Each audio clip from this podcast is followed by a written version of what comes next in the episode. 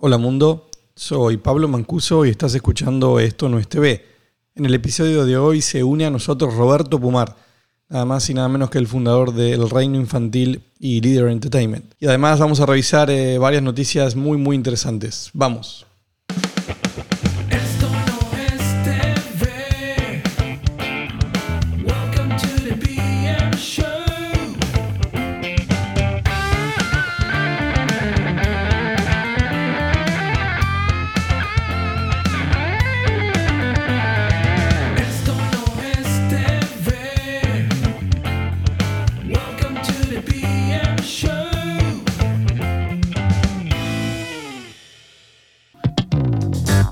Hola a todos, bienvenidos a un nuevo episodio de Esto no es TV. Soy Pablo Mancuso y feliz de tenerlos de vueltas por acá. Episodio número 12 y vamos. Eh, hoy tenemos un muy buen episodio, eh, primordialmente porque mantenemos a nuestros invitados este, de alto, alto nivel que nos comparten su conocimiento abiertamente y eso, eso tiene mucho, mucho valor. Hoy va a estar eh, Roberto Pumar, eh, Roberto Cookie Pumar para los que los conocen en la industria. Eh, Roberto es un empresario, empresario nato, de, de- los de verdad. Y hoy es la, la cara visible de, de uno de los actores de, contenido infantil más importantes del mundo, el Reino Infantil. El Reino Infantil es, para los que no lo saben, no sé si es la número uno, pero con seguridad está en el top 5 de mm, las comunidades de habla hispana de YouTube más grande del mundo, con 40, de 40 a 50 millones de seguidores. Eh, bueno, no hay padre que no, creo que no conozca a sus, a sus licencias, a sus personajes. Eh, y me gusta eh, el, hecho de Roberto por su historia, porque más adelante algo nos va a contar, pero casi siempre estamos todos como muy, muy enfocados en seguir los casos de éxito de quién, de Elon Musk, de Jeff Bezos, de Zuckerberg, de bueno, de todos estos casos excepcionales del mundo y a veces dejamos de lado casos mucho más cercanos. eh, bueno, Roberto es latino, argentino, eh, que hasta pueden ser más escalables, ¿no? Pueden ser casos donde uno puede aprender más. Así que en un rato, feliz de arrancar con él. Y vamos ahora con los temas, las noticias que a mi discreción fueron los más importantes. Eh, número uno, este pasó, ya pasó un- unos días, pero sigue estando vigente. Eh, DirecTV Latinoamérica. ¿Qué pasó? Lo compró, o se- se llegó a un acuerdo para su, para su venta. ¿Con quién? Con Grupo Wertheim, Grupo Wertheim de Argentina. Ahí está, ese titular básicamente lo dice todo. Eh, ¿Por qué? Porque la venta de, de DirecTV Latinoamérica no, no es una sorpresa. Eh, se sabe que, mm, que ATT ya venía trabajando eh, eh, en un plan de desprenderse de sus activos no estratégicos y, mm, y de alguna manera DirecTV Latinoamérica tenía todos los, todos los números de ese sorteo ¿no? Para, para hacer un activo que, que se iban a desprender. Eh, el tema era complejo encontrar quién. ¿Por qué? Porque estamos hablando de un, de un jugador tradicional de Pay TV importante en un negocio que viene en, bajada. ¿Qué es lo que, está comprando Grupo Wertheim? Bueno, primordialmente 11 millones de, suscriptores.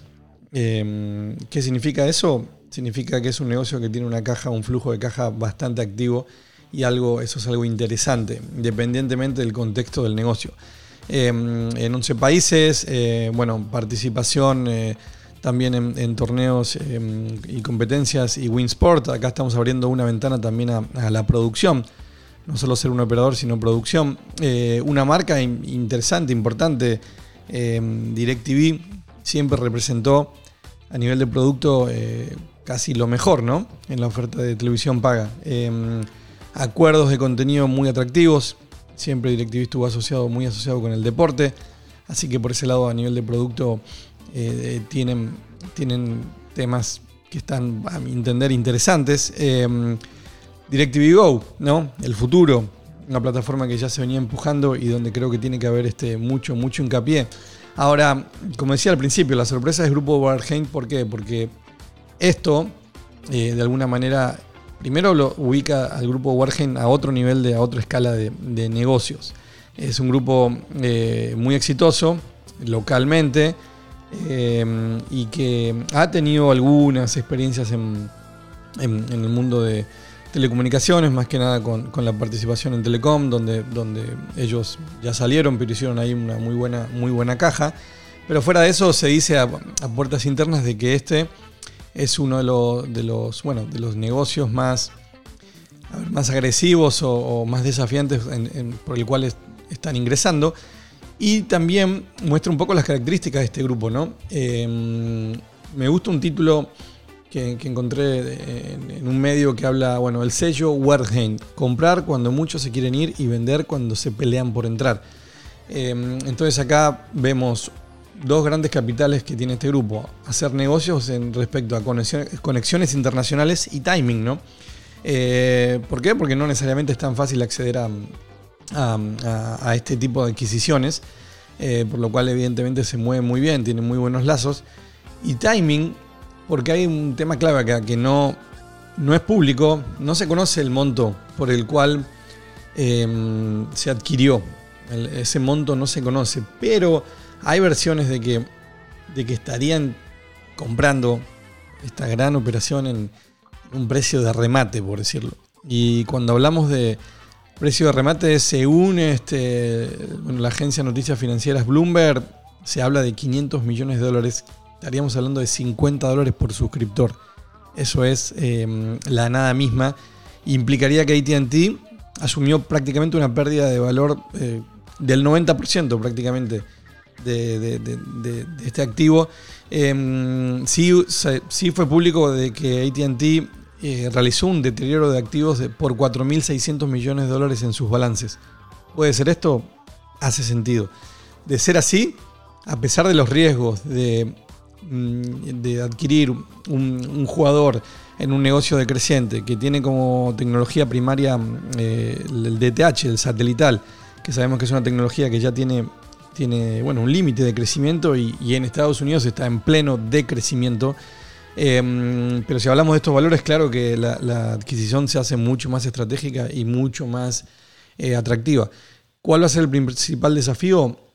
Yo creo que es, bueno, transformar este, esta tecnología ya limitada a, a ser un gran jugador, un gran eh, participante de- del streaming eh, con DirecTV Go.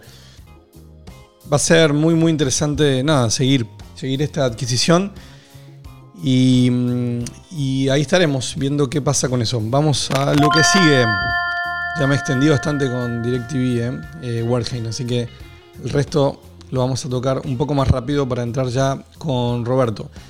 Olimpiadas, tuvimos las Olimpiadas. eh, yo personalmente no, no- no las viví mucho. Eh, bueno, convengamos que, que estaba en un- en un horario complejo, ¿no? Pero mm, el dato interesante es que mm, en Estados Unidos, eh, quien tiene los derechos de, las Olimpiadas es NBC. Eh, mismo NBC pagó 7.75 billones de dólares por los derechos de las Olimpiadas hasta el 2032. Estamos hablando de esto que empezó en el 2014. Eh, una inversión gigantesca y que es difícil de analizar si se va a monetizar o no. Hay un dato interesante en parte de la estrategia que hicieron eh, en Estados Unidos este año, es que utilizaron a Peacock, la, la plataforma de NBC, para transmitir eh, las Olimpiadas. Eh, ¿qué, generó esto?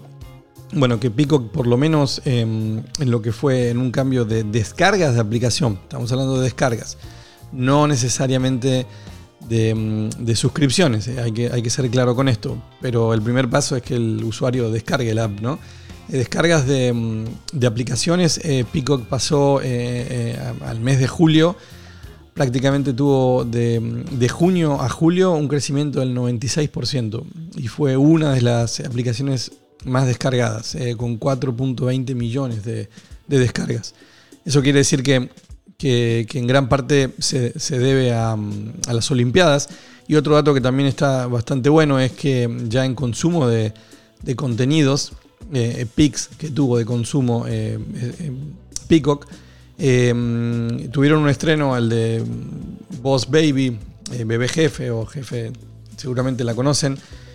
la, bueno, la secuela, la película número 2, que fue uno de, los- eventos más vistos durante julio, pero el pico más alto fue la final de, mm, de gimnasia femenina, este, donde más descargas se generaron. Entonces estamos hablando de que sí, en, en- en algún punto hubo un atractivo grande, porque tenemos un contenido fuerte, el cual funcionó, pero eh, este evento de las Olimpiadas fue aún más grande. Como decía, em, es difícil todavía saber cómo monetizar esto, porque son inversiones muy grandes. Otro dato interesante es que, mm, muy similar a otros eventos en vivo que estuvimos eh, revisando en, en otros episodios, em, el streaming tiene un crecimiento exponencial, pero los viewers en total y en la parte tradicional siguen en baja. Siguen en baja. Eh, mismo los datos de la apertura de las Olimpiadas, que suele ser uno de los eventos eh, más vistos, ¿no? La apertura em, ya, había, ya venían en una baja récord en las anteriores Olimpiadas y ahora se mantuvo aún con otra baja. Eh, pero al mismo tiempo un crecimiento muy grande de- del streaming. Así que esa tendencia se repite con otros eventos en vivos que, que hemos visto. Por último, em, ¿se acuerdan que hablamos del PIC TV? ¿Qué es el PIC TV? Eh, es este fenómeno, eh, por decirlo, en el cual tenemos una cantidad de, estrenos, eh, eh, bueno, es una burbuja de producción, así se lo, menciona, que cada año se analizan cuántos estrenos de nuevos shows, series, eh, guionadas hay, y ese fue un número que viene y venía creciendo sin parar desde los últimos, casi últimos 10 años, en gran parte por el crecimiento de las plataformas. Bueno, quizás por el COVID en el medio pareciera que este año ese pic, o sea, el número récord se termina, pero sí hay un dato muy, muy tajante y que ahora se habla de que terminó el pic TV y hablamos del pic streaming, que es que de los, de los estrenos en sí, solamente comparando 2019, 2020 y 2021, eh, por decirles algo, en 2019, eh, bueno, nuevas temporadas y shows, solamente en streaming tenían, hubo 275, en 2020 379, en 2021 512, es decir, casi todo está eh, empujado por el streaming. Ahora en cable, 2019 hubo 620, 2020 500, 2021 400, es decir, ahí vemos a la inversa cómo se sigue bajando. Esto es un, es un claro indicador de- del streaming y que muchas compañías están poniendo todos sus esfuerzos de estreno ahí. Eh, se puede ver también por año eh, según las compañías y ahí se ve muy claro cuál tiene, eh, cuál tiene intereses en streaming y cuáles no. Eh, En eNetworks, por ejemplo, no tiene estrenos en streaming y mantiene todo en el cable, no tiene ninguna plataforma.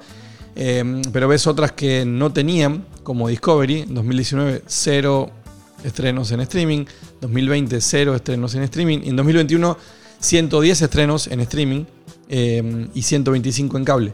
Es decir, ya la compañía ya puso un foco en streaming con su plataforma y pone los esfuerzos ahí. Eh, NBC Universal lo mismo, 2019 nada, 2020 1 y en 2017, perdón, 2021 17 estrenos en streaming.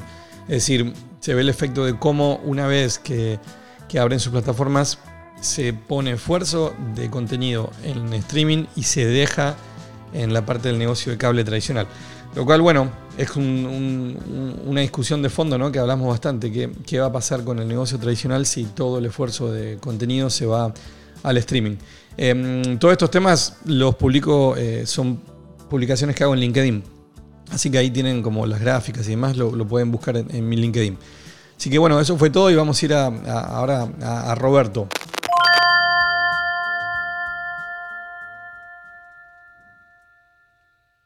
Bueno, llegó el momento más importante del podcast. El momento del invitado. Este, hoy, como lo dije al principio, estoy muy muy feliz porque tenemos un invitado de, lujo y que personalmente yo admiro mucho. Este, está con nosotros eh, Roberto Pumar. Roberto, ¿estás por ahí? Sí, acá estoy. Eh, un saludo para vos y para todos los que estén ahí escuchando. Ahí te puse la, barra digital, pero, pero después, después viene la audiencia real. Este, bueno, muy corto, como digo, Roberto es el, el- CEO, el dueño, el fundador de Leader Entertainment y Leader Entertainment de alguna manera es la- la empresa creadora del reino infantil y todas sus eh, propiedades intelectuales. Eh, es así, ¿no, Roberto? Aparte, tengo que hacerlo resumido porque vos tenés mucha historia. Sí, bueno, la historia mía, digamos, como empresa eh, empezó hace 39 años cuando decidí salir de, de- las disquerías de mi papá, las, las tiendas de venta al público, que mi papá se dedicaba a eso, y empecé a armar una productora discográfica, ¿no? O sea, empecé a producir discos allá por el 83 y bueno, o sea, tuve un camino realmente muy interesante en el cual produje más de 16.000 fonogramas y también eh, representé sellos internacionales muy importantes, bueno, toda la parte musical de Televisa durante 12 años, todo lo que era eh, toda la parte de Melody, y, que era la parte pop, y la parte de Fonovisa, que era la parte popular. Eh, también, bueno, sellos de ahí de, de México, de, como Disa, que eran donde están Los Ángeles Azules, o sea, todo el desarrollo de esos artistas Sí. lo hice yo acá.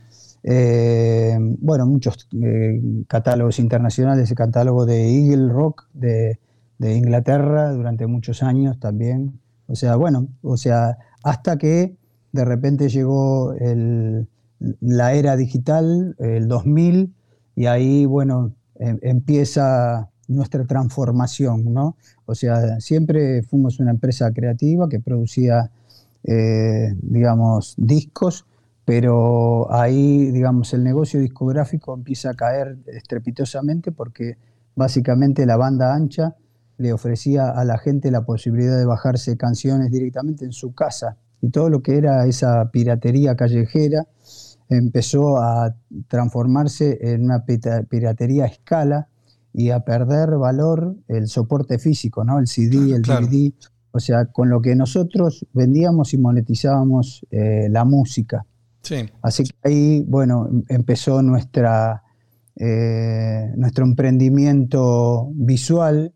Aparecieron las grandes plataformas, eh, apareció YouTube y, empe- y- y empezamos a, a pensar, digamos, que ese enemigo a donde nos pirateaban eh, era, eh, era el, eh, el medio moderno a donde nosotros teníamos que buscar el negocio. Ahora, como decía, ¿quién nos va a pagar? ¿Quién? Sí, O porque sea, nosotros hacemos contenido para acá, pero ¿quién nos va a pagar? como para ¿no? también como para dar contexto, ¿no? Porque bueno, a, a- a ti mucha gente de la industria te conoce y mucho, este, mm, quizás algunos no.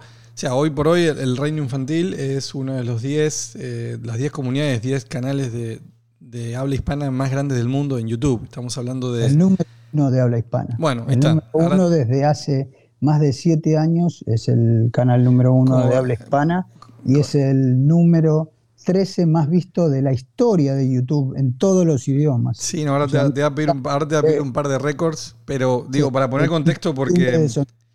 Eh, Es increíble, quizás como uno pensaría que detrás de esto, bueno, hay o creadores de contenido infantil nativos o gente que ya venía y, y sí, por eso me encanta tu historia como una historia de éxito y reinvención, eh, más en un, en un momento donde estamos obsesionados con las mismas historias, ¿no? Todo el mundo habla de Elon Musk, de Jeff Bezos, de Zuckerberg y de todos estos multirricos de tecnología que son casos excepcionales en el mundo y a veces dejamos de lado historias mucho más cercanas y, y hasta mucho más valiosas. Entonces, un, poco de eso de lo que venías contando, Roberto, yo te, quería preguntar, que, está relacionado.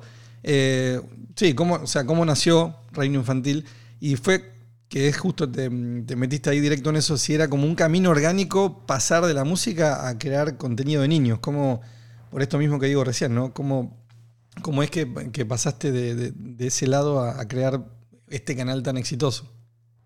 Bueno, eh, el tema es que el, miedo a lo que estaba pasando en ese momento que, veníamos perdiendo, cada vez vendíamos menos CD, menos CD, o sea, eh, nos llevaba a, pensar en caminos alternativos. Eh, y el camino alternativo que, lo, ofrecían justamente las redes era que la música todavía se estaba potenciando más hacia lo que se llamase, a, a lo que se fuese un audiovisual. O sea, la música siempre eh, se vendió, se vendieron discos de muchos artistas eh, solamente con sonido, pero hoy ya es imposible pensar en, en- en un disco, un artista piensa en el disco y piensa en el videoclip. Y lo que empezamos nosotros a ver era eso, que faltaban, eh, que, los, que las nuevas generaciones iban hacia, hacia una música audiovisual y en esa Sí. música audiovisual que los adolescentes consumían porque eran los nativos que estaban en las redes y, pensábamos quiénes iban a ser los próximos. Y el pensamiento fue que eran los hermanos menores que miran a los hermanos mayores y copian lo que el hermano mayor hace.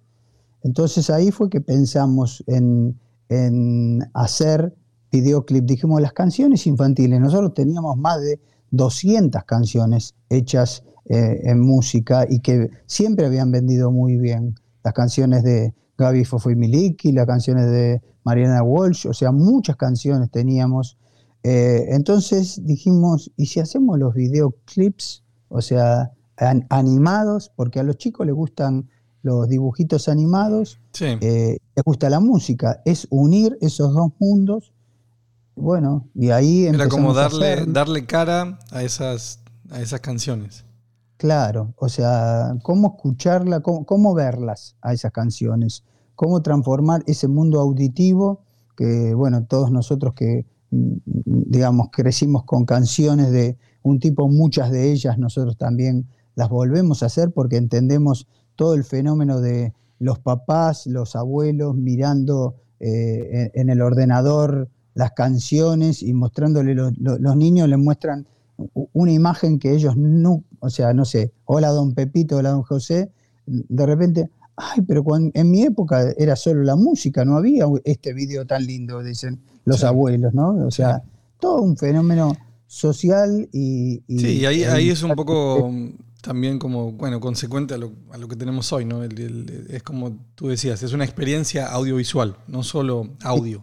Fuera Eh, sin hoy por hoy el, el video es el rey, ¿no? En todo sentido, ya sea para, para música o para lo que fuese, pero siempre hay video. Y a medida que lo contás, claro, me voy acordando, yo por lo menos generacionalmente, sí agarré ese cambio. Del, bueno, de su momento compraba CDs. Este, después me acuerdo cuando, cuando mencionabas eso, yo me, me acordaba el caso Napster, no sé si te acordás, pero Sí, que, era, lógico. que fue como ¿no? Eh, histórico. Y que cuando empezamos a usarlo, no sabíamos que estábamos pirateando. Porque uno Claro. como usuario no, no, no se sabía. O sea que a medida que lo contás, es como ir hacia atrás a, a la evolución de un medio este, bueno, y de formas de consumo, eh, y que sí lo viví. Y también el tema de los videoclips. Este, bueno, me acuerdo que esta- en mi casa mi papá había comprado Laserdisc, que era lo último. Oh. Era- era para ver un recital en, en- en alta definición con sonido. Era carísimo, carísimo e incómodo, pero, pero bueno, veo que hace sentido a lo que, a lo que estás contando. Pero y cuando, cuando te, te embarcas en esto, claro, hoy hablamos de YouTube, es la plataforma de video más grande del mundo, eh, Sí. pero mm, también en su momento no necesariamente estaba tan claro cómo uno pudiese eh, monetizar. ¿Sentís que sí fue como una apuesta, que mucha gente te decía, no, pero ¿por qué no vas directo a... O mejor vendéselo a, a- a un canal de Pay TV, ¿no? Y cobrás por, por suscriptor. O sea, ¿qué, qué te ayudó a detonar esto de, de tener tanta claridad con que el modelo tenía que ser sobre, eh, bueno, gratuito, de alguna manera hacia el usuario, en YouTube, y no en los medios que todavía en ese momento eran fuertes, ¿no? Los, los- los- networks de televisión paga para ese momento todavía estaban muy, muy sólidos. Sí, lógicamente. Es que mm, fue un proceso que no. eh, A ver, eh, nosotros estábamos en una crisis, digamos, y, e indudablemente todo lo que nos haga flotar era positivo. Eh, y la realidad es que empezamos a sacar los DVDs de estos. O sea, empezamos a hacer la animación y sacábamos los DVDs. Y, por ejemplo, el primer DVD que, eh, que sacamos acá en la Argentina fue el DVD más vendido en la historia de la música en Argentina. O sea, Ah, wow. por arriba de Metallica, por arriba de, de Pink Floyd, por arriba de los artistas más grandes nacionales e internacionales. O sea, está, está hoy ese DVD. Entonces, eh, lo que nosotros sentíamos que la fórmula, digamos, de la Coca-Cola la habíamos encontrado. O sea, lo que teníamos que hacer es cómo globalizarnos. Entendimos que, que- que- que a través de YouTube, o sea, teníamos, bueno, como hoy tenemos dos billones de, de, de audiencia para, para llegar. Entonces, eh, el tema, eh, se hablaba ya de que eh, había una posibilidad de monetización yo, eh, digamos, acá estoy hablando, supongamos, 2009, 2010. En 2011 recién nosotros pudimos empezar a cobrar. O sea, pero nosotros ya entendíamos que la fórmula de la Coca-Cola la teníamos, que lo único que teníamos que entender era cómo la íbamos a desarrollar.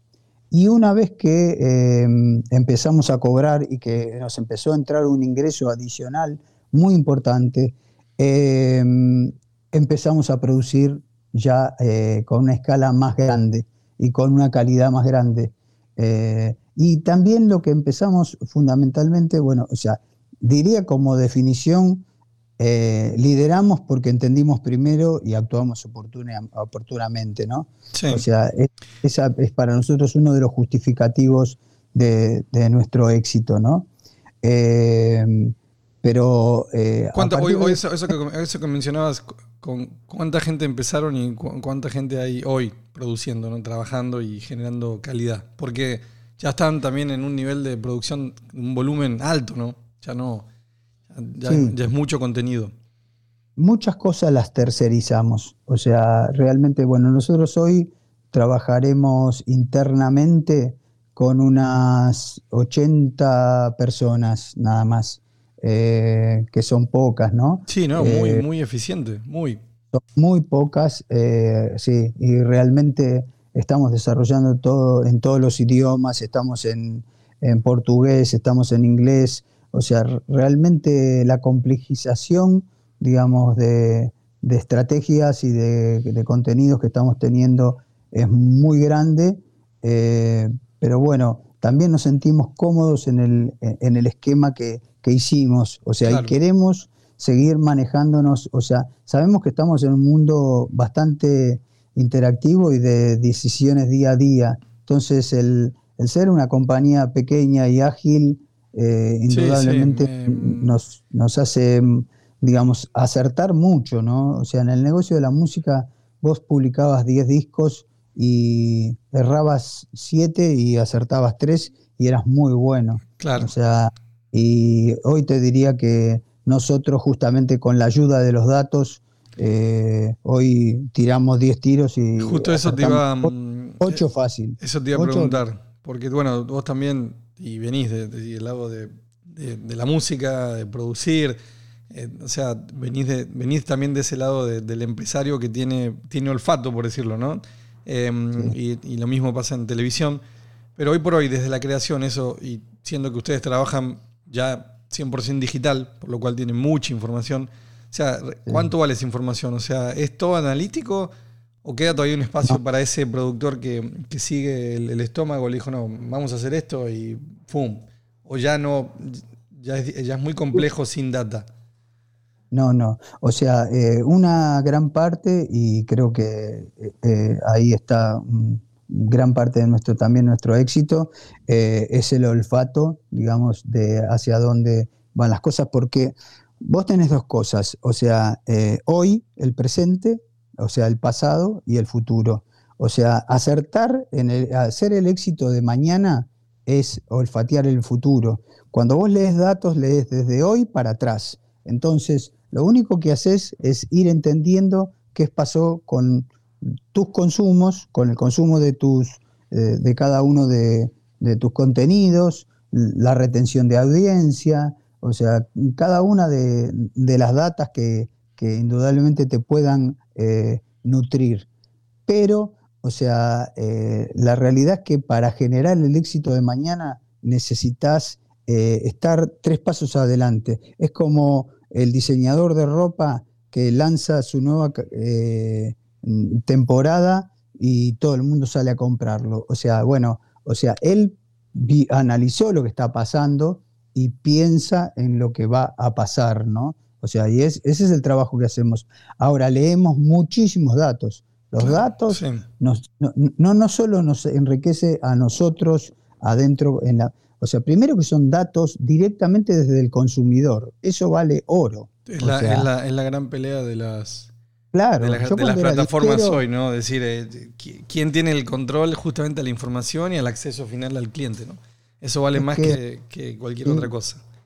Yo se lo digo a todas las plataformas de streaming que si realmente no nos pasan los datos, no vamos a hacer los éxitos que podemos hacer. O sea, Claro. esto e- es real y realmente eh, em, es una actitud muy egoísta, digamos, que no hace al- a la satisfacción de la, de la audiencia, ¿no? O sea, eh, yo creo que eh, es vital, o sea, el- eh, que las plataformas eh, entreguen los datos y que eh, los que sabemos analizarlo, lo analicemos. O sea, porque si no es como que estás vendiendo tu conocimiento, te doy mi contenido para que vos lo analices, pero yo necesito saber qué es lo que pasa. Porque, por ejemplo, no sé, si pongo un, un capítulo de algo eh, y, veo que, al otro día la persona lo, lo volvió a, a- a mirar, es porque indudablemente se aburrió y, y se durmió, o Sí. porque pasó esto, y a qué hora lo miró, y cuándo lo miró. O sea, eh, hay un montón de cosas que uno realmente eh, puede analizar. Por ejemplo, eh, nosotros eh, tenemos nuestra audiencia más pico está en la hora de almorzar y la hora de cenar. O sea, eh, porque los papás se ve que le ponen los contenidos a los chicos para que coman. Sí. O sea, y bueno, no puedo, no puedo, no puedo, no decirlo. No puedo decirlo Claro. que lo hago, pero claro, claro que lo hago porque no queda bien para el nuevo estilo de paternidad. No, pero, lógico. pero bueno, te lo dije. Los datos te- te dicen lo- que, sí, que- ya, que es normal, no te preocupes. ya te lo dije varias veces y todos los que somos padres te debemos un par de horas de comida, de siesta, de, de- de paz. Te debemos, Claro. eh, te debemos bastante. Igual, claro, qué bueno lo que estás contando. eh, y sí, sin información hoy por hoy eh, perdés competitividad, esa es la verdad. Aunque. Y, y ahí, por ejemplo, con ese pico, nosotros nos dimos cuenta que teníamos que armar vasos y platos. Entonces nosotros con los periódicos, con Clarín, acá en la Argentina, o con distintos periódicos, sacamos los coleccionables de los platos Claro. y los vasos. Y fue una locura. Vendimos, tuvimos que reponer. O sea, eh, los datos no solo nos nutren para la creación del contenido, sino para la generación de- de negocios 360. Sí, que ahora vamos a entrar en eso porque, mm, como te dije, bueno, ahora yo estoy en México, pero hace, hace muy poco en- entré a una famosa multitienda y, y me llevé mi, mi vaca Lola, este, que tenía que, bueno, me la llevé, me la- me- la- se la llevaron, este, y veo que están, están creciendo mucho mm, eh, por ese lado, ¿no? Ya hoy por hoy en 360, lo mismo, ojo, a nivel de distribución también vi que, que- que están en Pluto, entonces... Sí. Eh, mismo hoy por hoy, que ustedes ya tienen una, una estructura y un, canal primario en YouTube, por decirlo, ¿se puede vivir solo de YouTube, de monetización? ¿O si no vas a este foco 360 para mantener ese nivel de calidad y ese nivel de producción, no, no es suficiente? A ver, eh, para nosotros eh, el negocio es multiplataforma. Eh, YouTube indudablemente es el océano, es el lugar donde más cantidad de, de peces hay y donde hay 2 mil millones de, de usuarios y es interesante ir a captarlos ahí. Pero nosotros, por ejemplo, ahora estamos haciendo alianzas tanto con Viacom como con Warner eh, para generar contenidos y entendemos que el negocio de broadcasting es un negocio desde el punto de vista económico más jugoso que nos permite crecer, o el negocio del cine, o el- el negocio de los originals. Sí, Eh, entonces, eh, la realidad es que para nosotros YouTube es eh, la cocina, digamos, de, de experimentación, el Content Lab, le llamamos nosotros ok, ok. donde, digamos, captamos el interés de las audiencias y después lo trasladamos hacia otros negocios con otros socios estratégicos. Nosotros no queremos ser YouTube dependientes, o sea, eh, personas que se pongan a hacer canales de YouTube, puede ser, puede darse el fenómeno que, que realmente se transformen en un canal importante y exitoso, pero eh, ya están los ladrillos tan consolidados, Sí, o sea, pensá que, se, que cada minuto que está pasando en este momento se suben mil horas de, eh, de contenido. Entonces, ¿cómo haces eh, en ese mar de contenidos para que la gente eh, apriete eh, eh, tu contenido? y, Sí. y vuelva tu contenido y, y- y experimente tu canal. Sí, sí. Bueno, hay que tener, digamos, todo lo que nosotros tenemos, que son tantos años de experiencia, y actualizarse día a día. Sí, creo ¿no? que ustedes eh, estuvieron no, en un no timing, en un timing, independientes en un timing nosotros- bueno, ¿no? Tuvieron un buen timing. Mismo Claro. algunos de otros de- también canales de ese volumen en habla hispana también coinciden que ya tienen un buen tiempo en YouTube. Lo que pasa es que uno siempre, claro, analiza los éxitos cuando ya es como ver solamente la punta del iceberg, ¿no? No, no todo lo que hubo atrás, abajo. Pero mm, ahora que, claro, diciendo esto de no ser YouTube dependiente y también el 360, eh, finalmente ustedes lo que también tienen y están alimentando, y es como el valor prim- primario, son propiedades intelectuales muy queridas, ¿no? Que, Nada más. por- porque esto mismo, hace muy poco lo tocamos eh, acá mismo con la adquisición de Amazon, de, de MGM, y mucha gente decía, bueno, pero ¿por qué pagaron tanto? Y finalmente decíamos, yo creo que están pagando por sus propiedades intelectuales, que si saben sacarle provecho, son- Lógicamente. superan, cualquier- ya, ya están por encima, hay un tema de afecto ¿no? con, el, con el consumidor. Y ese afecto es como, no se puede comprar, tenés que construirlo. Y creo que ustedes ya están en eso de, de tener propiedades intelectuales muy, muy valiosas, que sí, del día de mañana te van a permitir hacer, hacer este 360, ¿no? Este, me imagino que, que sí, hacer cine, hacer películas de, de- de cada una de ellas, eh, obviamente merchandising. Bueno, se sabe que, que vamos a hablar de, del ratón más conocido de Disney, que no es que sea competencia tuya, pero siempre es un referente de niños y se sabe lo que, lo que genera, por ejemplo, eh, Disney con Star Wars en fílmico y cuánto genera por fuera del fílmico, que es muchísimo más grande, ¿no? Em, Claro. Entonces, la verdad que creo que han hecho una labor increíble con esto, de tener propiedades intelectuales eh, muy queridas y más allá de la data, eh, sí, creo que en, en tu caso hay algo de, todavía del olfato, porque como hablamos en off, en su momento, no sé si la data te hubiese dicho, no, mira, ¿sabes qué? Utilicemos este éxito de tropical de Ricky Maravilla para hacer una versión infantil. Es difícil porque ese nivel de inteligencia tiene que tener que también un poco de, de tu olfato, ¿no? Este, para dejar todavía una ventanita abierta que sí, queda algo de espacio, siempre va a quedar espacio para la creatividad. Sin duda, sin duda. O sea, nosotros eh, llevamos, estamos llevando todo este proyecto. Lo- una de las cosas que reconocimos es que eh, somos un medio de comunicación. Adentro de YouTube tenemos dos objetivos. Indudablemente mantener eh, nuestra audiencia, agrandarla si podemos. eh, también compartir con otros creadores del mundo. Por ejemplo, yo cuando fui a MIP Junior vi que había más de 2.000 propiedades exhibiéndose animadas. Yo dije, pero, a ver, ¿cómo? O sea, 2.000 propiedades, pero si, como mucho, ¿cuántas puede contratar Disney? Una, dos. ¿Cuántas contratará eh, Cartoon Network? Una, dos. O sea, realmente eh, la mayoría de, todo, de todas esa- esas creaciones eh, iban a, a- a parar a la basura, ¿no? Entonces, eh, nosotros tenemos una gran plataforma a donde justamente podemos poner, aparte de, estas con- de estos contenidos que tengan que ver con nuestro canal y con nuestra audiencia, a desarrollarse. Y así lo estamos, por ejemplo, eh, con Vaya, con Garden Academy, eh, ahora hicieron una nueva temporada y la estamos publicando adentro de nuestro eh, canal. Ok, ya- Cuquín, la serie española, sí, ya está publicada.